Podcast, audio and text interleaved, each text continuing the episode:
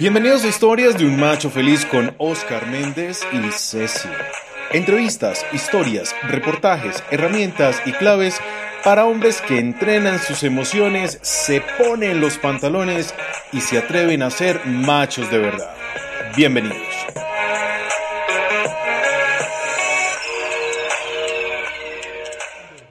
Bienvenidos, machos, a Historias de un Macho Feliz.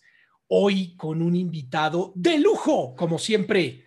Tenemos al profesor Ubaldo Betancourt, psicólogo clínico, catedrático, maestro y un gran terapeuta, amigo de esta casa, que vamos a hablar un tema súper especial. Hoy hablaremos de crisis en pareja en tiempos de pandemia, nada más y nada menos relaciones interpersonales en tiempos de pandemia. Y pues nada, este experto maravilloso que nos acompaña el día de hoy, pero antes de saludarlo, pues tenemos que saludar a las damas. Hola, mi Lucy, ¿cómo estás? Hola, no, muy buenos días, feliz, realmente feliz de, estar en este espacio maravilloso, en un espacio que, que hemos construido con todos y para ustedes, y ustedes son los que nos motivan, todos esos eh, activos, eh, escuchas que tenemos ahí todo el tiempo, pendientes, escribiéndonos y esta semana que, bueno, pues esta semana les tenemos un súper, súper invitado que les va a encantar. Eh, un maestro, fue mi maestro de universidad, además maestro de vida. Les va a encantar la, la, digamos que la conversación es muy cercana, muy amena, entonces realmente sé que después de este Oscar nos van a decir queremos más, queremos conversar más con él, queremos más preguntas, entonces, bueno, eh, bienvenido al profesor Ubaldo Betancourt, para nosotros es un honor tenerlo acá, entonces, pues, nada, y con un tema que todo el mundo tiene las alertas prendidas. Profesor Ubaldo, bienvenido. Eh, les agradezco mucho, con mucho gusto. Eh, les agradezco antes a ustedes que me hayan abierto las puertas de sus casas y de las puertas virtuales y a todos los que nos acompañan en este programa, también les agradezco que nos hayan abierto las puertas de su alma.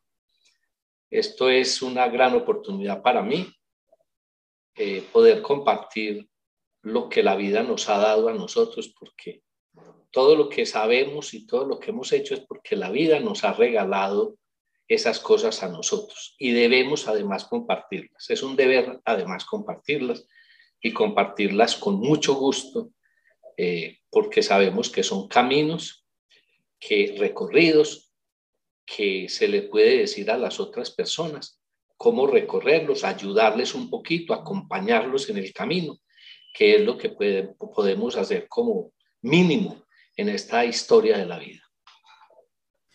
Así es, profe, así es. Y de verdad que, pues, como lo decía Angelita, eh, es un honor, es un honor, es un honor que usted esté con nosotros. Sabemos su compromiso con la humanidad, sabemos el compromiso que tiene con sus, con sus pacientes, con sus consultantes y el respeto que se ha ganado en este gremio tan importante como es de la psicología clínica. Y por eso, pues queríamos invitarlo para hablar de un tema que muchos de nuestros machos nos preguntan incansablemente de cómo manejar esta situación, porque la pandemia nos trajo algo muy difícil, que es el 24/7. Y yo tengo un amigo que él, que él echaba un chiste en, pandemia que me parecía muy interesante de analizar y él decía, oiga, y, y ahora que estoy con mi mujer 24/7, hasta es chévere, yo no la conocía y sabe que hasta simpática es la, la señora esta, qué bonito, qué chévere. Y pues nos pone a pensar mucho esto y por eso le queríamos preguntar, profe, ¿cómo cambiaron estas relaciones de pareja en pandemia? Muy bien. Eh, Oscar, eh, cuando llegó la pandemia, pues lo primero que me sucedió a mí fue que me cerraron el edificio donde yo trabajaba, en el centro comercial Parque Plaza en Río Negro, en la oficina 402 que yo tenía. La cerraron porque, como lo he dicho en sin número de conferencias, este virus nos cogió con los calzones en la mano. Eh, nadie sabía qué hacer. Ayer le decía a mi esposa, pues mire que ya todo está abierto, bajamos de 789 muertos a 500. O sea que ya más o menos sabemos que podemos abrir todo y más o menos se sigue muriendo la gente. Pero vamos bajando. Entonces, nadie sabe cómo se comporta este virus, nadie, absolutamente nadie. Entonces, los epidemiólogos, los virólogos, los infectólogos, todos, y, epidemiólogos famosísimos, patólogos y todo, nadie sabía qué hacer, nadie. Que este virus es un virus, como he leído en algunos documentos o científicos alemanes y franceses y españoles, eh, es un virus con un comportamiento inmensamente extraño, que no se comporta como los virus biológicos que conocíamos. Eh, por eso se ha pensado en que es eh, un virus creado, artificial. Parece que es la hipótesis general porque no sabemos cómo se comporta. Coge a un viejito de 90 años con premorbilidades, lo lleva a una UCI y, el viejito sale y coge a un muchacho ahora de 38 años deportista y lo mata. O sea, eso no, eso no tiene ninguna lógica.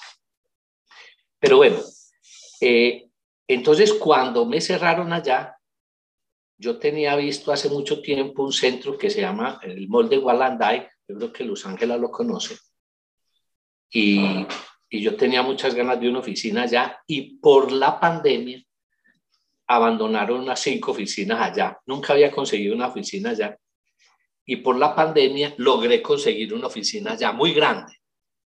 Entonces me pasé, llamé al dueño y le dije, ve, alquilame una oficina, me pasé.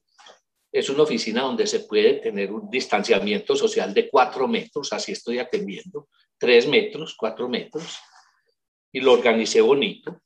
Algún día les comparto la, la oficina y, y, y, seguí atendiendo, seguí atendiendo con todos los cuidados, con todos los miedos, con todo lo que nos pasa con esto.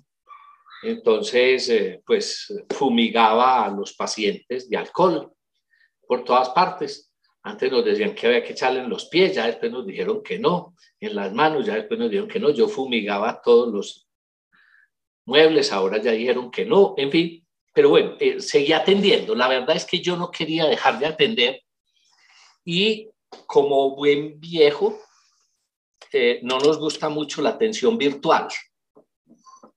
No es, nuestro, no es nuestra motivación atender virtualmente a los terapeutas viejos.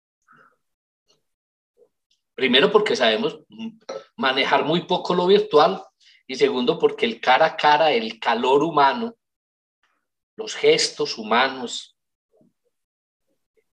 de cuando estamos cara a cara es muy diferente a lo virtual. Por eso en mis conferencias se los he dicho como precaución familiar, como precaución de pareja, como precaución con los padres, como precaución en los colegios, en las universidades, como precaución en las empresas no se nos puede olvidar que lo virtual es un instrumento de ayuda y de colaboración para las relaciones interpersonales, pero que no vamos a confundir que la relación interpersonal se puede establecer de manera esencial y profunda en lo virtual. En lo virtual no podemos establecer relaciones interpersonales esenciales, relaciones interpersonales profundas. No podemos establecerlas, no las podemos establecer. De manera que no puede haber una confusión. Entonces, cada vez que yo asesoro en estas lides con la pandemia, les digo, no vamos, como una premisa importantísima, no vamos a confundir lo virtual con lo experiencial. No vamos a confundir la relación interpersonal cara a cara, calor a calor, con la relación virtual.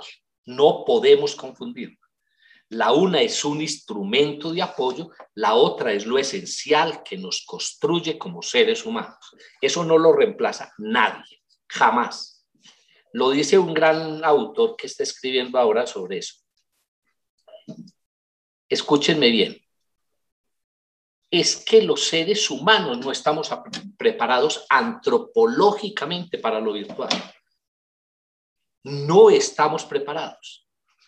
Antropológicamente, sociológicamente, culturalmente, biológicamente, no estamos preparados para lo virtual. Lo hacemos, pero no estamos preparados.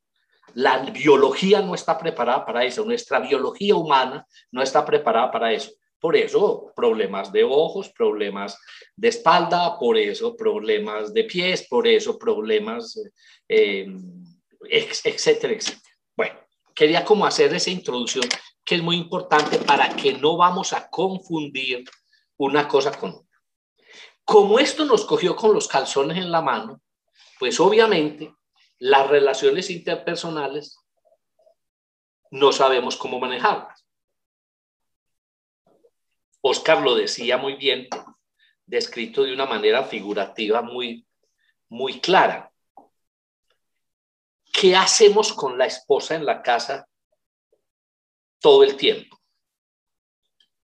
Cuando a mí me preguntan y me dicen por allá en algunos canales de televisión que me invitan y me han dicho pues algunos canales que yo llamo de ideales, eso hay, también hay que vivirlo, los ideales también hay que vivirlos, pero son canales de ideales, canales en donde dicen, la pandemia trajo la oportunidad hermosa de estar juntos. Esos son los canales de ideales. Así es. Qué lindo estar en la casa todo el día. Qué bonito la oportunidad de las relaciones entre los padres y los hijos, ya todo el día. Como los psicólogos trabajamos más con el deber, más con el ser que con el deber ser, a mí me toca plantear lo contrario. Entonces yo les he dicho, vea, ni tan bonito. Entonces me toca decirles en esos canales que me han invitado, no, ni tan bonito. Hombre, Ubaldo, pero ¿cómo ni tan bonito? No, ni tan bonito. Además que yo tengo la experiencia, primero tengo la experiencia en la casa, pero no solo la experiencia en la casa, sino la experiencia de mucha gente que conozco. Pero no solo eso, sino además de los pacientes y los consultantes y los amigos de los consultantes y los primos de y todo el mundo que llega a decir, Oscar, qué cosa tan difícil esta vivencia que nos está tocando hacer. Y específicamente, óigame bien, Oscar, específicamente más difícil para los hijos, primero. Dos, para los esposos, segundo, y tres para las esposas. Porque la mujer en general, por allá en los ideales, siempre ha querido que el hombre esté en la cueva. siempre. Por eso a ella no les gusta que nosotros salgamos. Si salimos nos dicen que para dónde vamos. No les gusta que lleguemos tarde del trabajo. Y, muchas mujeres se expresan de esta manera. Es que a mi, mi esposo le pica la casa. No sé si han escuchado esa expresión. Le encanta la calle, eso mejor dicho. Le encanta la calle. Parece soltero, parece soltero. Si usted, ¿por qué se casó? Si a usted le gusta estar con los amigos y, y en la casa. Eso es muy de las mujeres. O sea que en la mujer hay un ideal de eso, aunque me ha llegado a consultas una cantidad de mujeres diciéndome, Ubaldo, me disculpan que diga esta palabra, pero no la digo yo, sino que son las mujeres. Ubaldo me tiene mamado mi esposo en la casa y los hijos. Me tiene mamada. Esa es una realidad, ¿cierto? ¿Por qué? Porque como decíamos en la introducción, generalmente los hombres tenemos esa costumbre. Mi hija el tinto, mi hija el agua, ve dónde están las chanclas, etcétera, etcétera, ¿cierto? Y eso pues la mujer se lo aguanta de seis a siete. perdóname, pero es que, es que en la casa hay duendes, hermano. O sea, no, sí, sí. todo se pierde y ahí hay un limbo. Y usted y yo sabemos que las mujeres tienen un limbo. No, no, no, no, no, no, un momentico. ¿Cuál limbo? ¿Cuál? no, no, no, es que no, mira, no. Hay una cosa se pierde algo y uno lo va a buscar y no aparece, pero ella va y del limbo, del limbo lo saca. O sea, no, no sé cómo. No, no, no, eso siempre está ahí. Lo que pasa es que usted, ¿dónde está? Mm, ahí, ¿en qué parte? Uno dice, me paro de aquí y voy y está allá. Seguro estaba ahí colgado donde había dicho. Pero, pero yo no sé si hayan duendes, Oscar. yo, mira, yo tengo una teoría con el, con el doctor Waldo, aquí es que hay un hiperlimbo. Las mujeres tienen un hiperlimbo porque uno va y mira y no está, o sea, no está, físicamente no está. Pero ella va y, oiga, lo saca de, otra dimensión y, aparece. Yo tengo esa teoría. Agujeros negros, los llamo yo los agujeros negros. Entonces, volviendo al tema, realmente lo que ha ido apareciendo es, escúchenme bien, y yo quiero que, nuestros compañeros del programa lo, lo, sepan y lo sepan con esta frase y lo definan con esta frase con toda la tranquilidad. Estamos estrenando unas nuevas relaciones interpersonales no son las mismas, son nuevas. Estamos estrenando unas nuevas relaciones interpersonales. Hace poquito que hablé en una conferencia, me decía un médico, me decía, Waldo, eso ya lo vivimos este año pasado, pero por fortuna ya salimos y ya. Parece que no. Parece que la cosa no es tan bonita como nos la están pintando parece que vienen otros, otras épocas de aislamiento, y etcétera, etcétera. Parece que la cosa no es tan simple como le estamos presentando, según unos grandes teóricos. Yo sigo mucho a un virólogo alemán, que ha sido como profesor de todos los profesores, que dice que esto todavía se demora unos dos, tres añitos en ceder y en que encontremos unas vacunas o unos remedios para este virus. Lo pone más o menos a tres añitos. Entonces, estrenar estas nuevas relaciones interpersonales. ¿Dónde? Nuestra casa, lo decíamos en la introducción, se nos convirtió en la oficina, el colegio, la universidad, el trabajo y donde reposamos. O sea, es un sitio que estaba exclusivamente para una cosa, se convirtió en cinco. Eso cambia cualquier relación interpersonal. Se convirtió en cinco. El esposo trabajando desde lo virtual, que no es nada fácil. Yo lo digo medio charlando, pero es la verdad. Pero la muestra más fehaciente es un pobre urólogo o un pobre ginecólogo trabajando desde lo virtual. Dicen los expertos, ginecólogo que no mete la mano, mete la pata. y utilice lo mismo para el urólogo a los hombres que no nos gusta nada ese examencito, pero que el urólogo tiene que meter la mano. Si no mete la mano, mete la pata. ¿Y ellos qué hacen? Preguntarle al paciente, bueno, ¿y usted qué ha sentido? Usted está orinando mucho, está orinando poquito, y a través de eso medio, medio, medio orienta una consulta. Pero Oscar, Luz Ángela, Juan, no es lo mismo. Esto es otra clase de relaciones. Por eso me han preguntado, mucho. Waldo, esto sigue así. ¿Qué tal? Me preguntaron en Sura. Entonces esto va a seguir así. Sura ha ido descubriendo que eh, esto es una gran oportunidad para que la gente se quede en casa y no se tenga que trasladar y los trancones y mejor la movilidad y entonces nos rinde más el tiempo. Falso, falso, absolutamente falso. Eso es falso los seres humanos necesitamos por naturaleza la relación interpersonal, salir, descansar, ver el metro, ver la gente que duerme, el cansancio en el carro, etcétera, etcétera. Nosotros necesitamos eso. Yo a las mujeres les digo mucho, Luz Ángela, es que tú necesitas trabajar, no por el dinero, porque tu esposo te dice que él, él se gana el dinero y que no necesitas trabajar. No, Luz Ángela, es que usted no necesita trabajar para, para la plata. Eso es una sola dimensión de las necesidades humanas. Luz Ángel, usted necesita salir a trabajar a la oficina para usted ponerse más bonita, para usted arreglarse mejor, para que la mire el del bus y el del metro. Usted no cree, Luz Ángela, pero cuando le mire el pelo un hombre en el metro y ese hombre le mire el pelo y usted y ese hombre la mira y usted, eh, eso le está dando a usted un feedback, una retroalimentación donde usted dice, yo tengo un pelo bonito. Y si llega a la oficina y te dice tu compañero, ¿cómo estás de linda? Esa blusa, ¿cómo te quedó de linda? Y así sea que te mire feo y así sea que te diga la compañera que ese pantalón te quedó feo.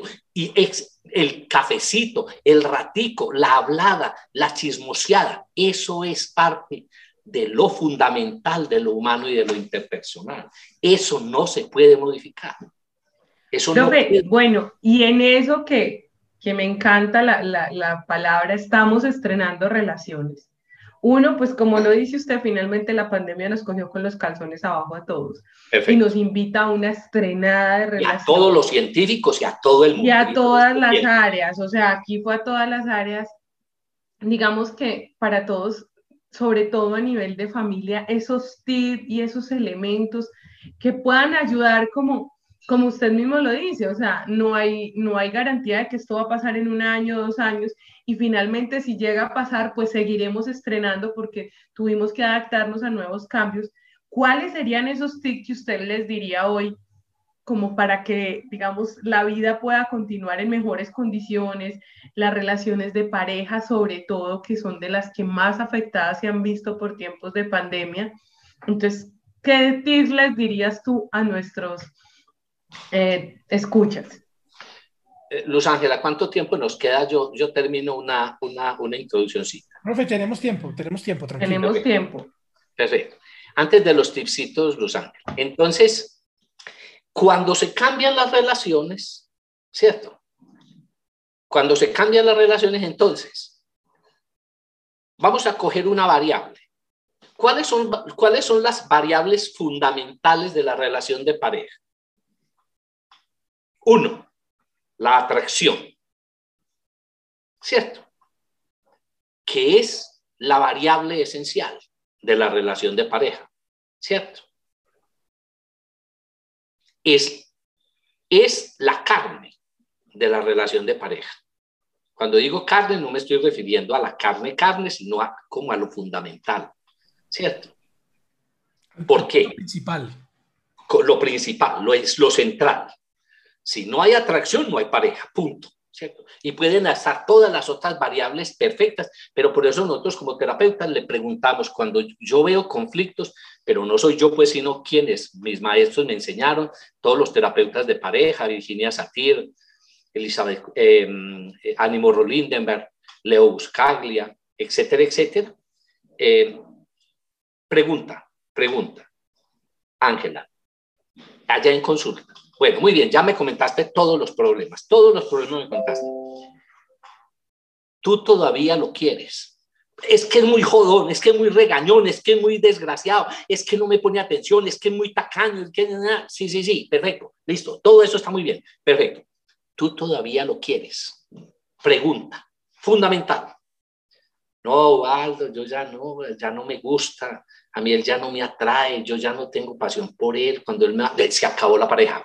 Luz Ángela, se acabó la pareja. No, mandémoslos a un curso, mandémoslos a pasear a la costa y mandémoslos a un curso con lazos de amor mariano y con eh, una cosa ya muy bonita. Y no, no, no, no, no. Eso cuando se acabó, se acabó. Luz Ángela, se acabó. ¿Está claro? Eso es un hecho. Aún en el mundo católico sabemos que si eso se acabó, se acabó. Yo trabajé en, eh, con, siendo experto en las nulidades matrimoniales en el Tribunal de Medellín. Y los grandes expertos sacerdotes de allá me decían, Ubaldo, hay que preguntar si todavía se atraen como mujer y como hombre. Si no se atraen, se acabó, empiece la causa, punto. Porque si hay problemas de comunicación, se arreglan. Hay problemas, hay discrepancias en el dinero, se arreglan. Hay discrepancias en la cotidianidad, se arreglan. Tienen proyectos de vida diferentes, se arreglan. Eso, todo lo demás se arregla. Pero si, como dice la doctora Virginia Satir, perdón, la doctora Nimo Rolindemer, dice, pero si usted ya no lo mira a los ojos y no le atrae, no puede seguir con esa persona por honradez. No puede seguir, ya se acabó. ¿Para qué vas a seguir con él? ¿Cierto? Muy bien. Entonces, la atracción. Miren ustedes, Luz Ángela, por eso le decía yo que me dejara un, pequeño espacio para la introducción más, más larguita. Imagínese usted qué atrae más y ustedes me van a responder. ¿Qué atrae más?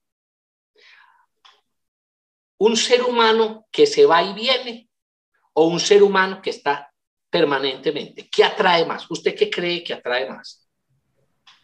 Va y viene. que va y viene.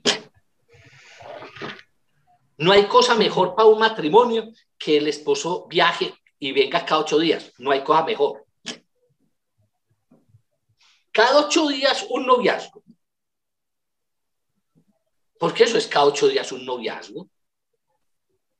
Pero si ya estoy ahí pero no digámoslo así, bueno, me, arreglo, me, baño, eh, me voy para la oficina, estoy distraído todo el día, trabajo todo el día, me refiero ¿eh? y me regreso a casa, como dice la canción de Roberto Carlos, el día de rutina, me regreso a casa esperando, eso tampoco es así como dice Roberto Carlos, pero dice pues, pero me, me devuelvo a casa esperando abrazar a mi esposa cuando llegue, saludarla, porque es que ya estuve ausente.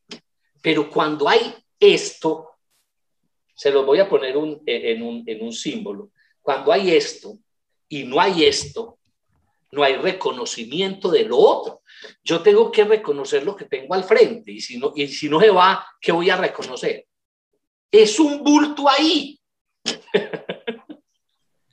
Ahora, en pandemia, sin bañarse, sin arreglarse, sin afeitarse, pues hombre, hay que ayudarle a la cosa. Sí, sí, sí, sí. No, no, es que, es que, es que el problema es que estamos así, Óscar, así.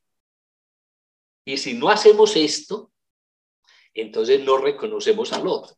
El touch and go, el touch and go, ah. poder, poder, separarse un poco, poder darle tiempo, hacerse extrañar, eso, eso hace falta en la relación obvio, Oscar, es que eso es el proceso de la diferenciación. Es que la pareja tiene que tener diferenciación. La pareja no puede ser solo unidad, tiene que ser además diferencia. Y si no hay diferencia, entonces no hay unidad.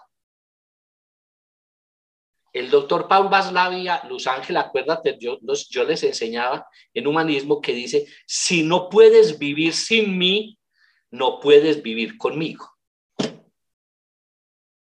Esa es la gran paradoja la de, la diferenciación y de la unidad. Si no puedes vivir sin mí, no puedes vivir conmigo. Entonces, si no hay diferencia, no te extraño. Si no hay diferencia, no te anhelo. Si no hay diferencia, no, o sea, y si no te extraño y no te anhelo y no te espero, porque la, la mujer espera al esposo así llegue de la oficina y la mujer también llega de la oficina, el primero que llega espera al otro, eso es diferencia. Y si no hay diferencia, entonces tampoco hay unidad. Entonces, Luz Ángela, ahí empiezan los problemas. Profe, pero qué, qué, gran, qué gran paradoja, como usted la menciona, y más en un reto donde no es posible salir. O sea, no, no, no, no, no. No, es que acabaste, acabaste de decir exactamente, eso lo maneja el doctor Paul, el doctor Paul Baslavi, que es el más grande teórico de la psicoterapia y de la comunicación humana, cuyo, cuya base es el análisis de las paradojas. Se llama la teoría de la paradoja del doctor Paul Baslavi. Y claro, lo acabaste de descubrir, Oscar. Eso es una gran paradoja. Es que los seres humanos también vivimos en paradojas. Luz Ángela. Entonces, está la atracción. Si yo te tengo ahí cerca, tú no me atraes. Para que tú me atraigas, te tengo que tener lejitos. ¿Está clarito? Tú me atraes en cuando yo te sienta lejitos. Porque si te siento pegada, es una dependencia. Si es una dependencia y mientras más pegada, más dependencia, tú ya no, tú ya no me provocas, tú ya no me atraes. ¿Cómo, te, ¿Cómo me vas a atraer si te tengo aquí pegada? Eso es la dependencia patológica en las relaciones de pareja, Oscar. A vos no te atrae una mujer que vive pegada ahí, que te vive suplicando, que te vive diciendo que, que tú eres lo más grande de la vida, eres maravilloso, que tú eres hermoso, que no puede vivir sin ti.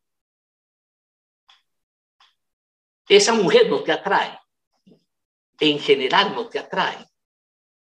Pero si, si esa mujer se separa un poquito, se hace distante un poquito, y tú sientes que no te necesita tanto, tú empiezas allí, ve qué bonita, qué linda, y, y, la empiezas a necesitar y a buscar. Eso es muy bonito, esa parada. Pero eso, entonces, imagine la atracción. Ya los tenemos ahí. Ya están ahí juntos. Todo el día.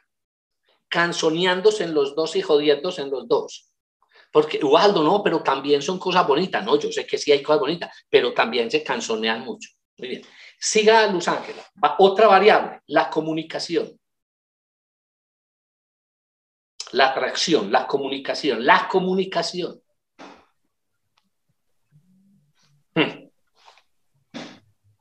¿De qué hablamos? ¿De qué hablamos? Estamos todo el día juntos, hemos lo mismo. ¿De qué hablamos? ¿Cómo ¿De la comunicación? O también viene la comunicación que hemos pasado mucho tiempo sin hablar y ahorita sí o sí nos toca conversar, porque es que usted no va a salir ni yo tampoco. Entonces, digamos que también sale a flor de piel las conversaciones no dichas y los silencios no pronunciados y toda la situación. Porque, entonces ahí, porque es que si en el día nos íbamos, profe, entonces pues ya llegábamos a las 7, comíamos rápido, cenábamos, eh, a dormir, entonces no, pues después hablamos del tema, sí hay que hablar, pero después, pero aquí ya estamos 24/7, como lo vienen diciendo, entonces, pero, digamos que eso ha sido. Pero vamos a la paradoja, ese es el problema que tuvimos tiempo de sentarnos a hablar más y cuando la pareja habla más, tiene más problemas. Contrario a lo que, contrario a lo que nosotros nos dicen, las parejas y los padres y las madres hablan poquito, pero entonces nos dicen en esos canales que yo digo que hablemos mucho. entonces yo les he dicho, está que ya no me vuelven a invitar a, a esos canales. traten de no hablar mucho. Y, les estoy echando el consejo, ¿por qué Los Ángeles? Porque me he dado cuenta ahora en la pandemia, estamos hablando de eso, que ahora que tienen tiempo de hablar, se cruzan los conflictos no hablados. Lo llama el doctor William Fulker. Las palabras no habladas se empiezan a hablar. Y esas palabras no habladas que empiezan a hablar y que sería, Luz Ángela, muy bueno que se hablaran en la pared, pero no por la pandemia, no obligados. Esas palabras no hablas traen, empieza, empiezan a traer conflictos y esos conflictos no los sabemos manejar porque estamos estrenando nuevas relaciones de comunicación. No sabemos cómo manejar eso. ¿Sí está claro? Claro. Buenísimo, buenísimo. Pero, profe, eh, el tiempo aquí es muy corto, ya se nos ha acabado el tiempo del programa, vamos a cortarlo acá, pero, eh, vamos en el próximo podcast, vamos a contarle a las personas cómo mejorar estas nuevas relaciones, cómo adaptarnos a este nuevo relacionamiento y también vamos a hablar de cómo nos vamos a relacionar con nuestros hijos, porque si con la pareja es una nueva relación, nuevas reglas del juego, con los hijos también, señores. Entonces, machos, nos vemos el próximo miércoles. Volvemos con el profesor Ubaldo aquí, no se lo pierdan. Síganos, suscríbanse al canal, va a estar buenísimo. Suscríbanse a nuestro canal de YouTube, a nuestro canal de Google, de podcast. Sigan al profe en su canal de YouTube, que tiene un canal de YouTube maravilloso que está, está relanzando. Así que nos vemos, machos. Hasta la próxima. Nos vemos. Gracias. Oscar, mucho gusto, pues. Estas fueron las historias de un macho feliz con Oscar Méndez y Ceci. Recuerda seguirnos en redes sociales como arroba el macho feliz. Nos vemos en el próximo capítulo con más herramientas para hombres que entrenan sus emociones, se ponen los pantalones y se atreven a ser machos de.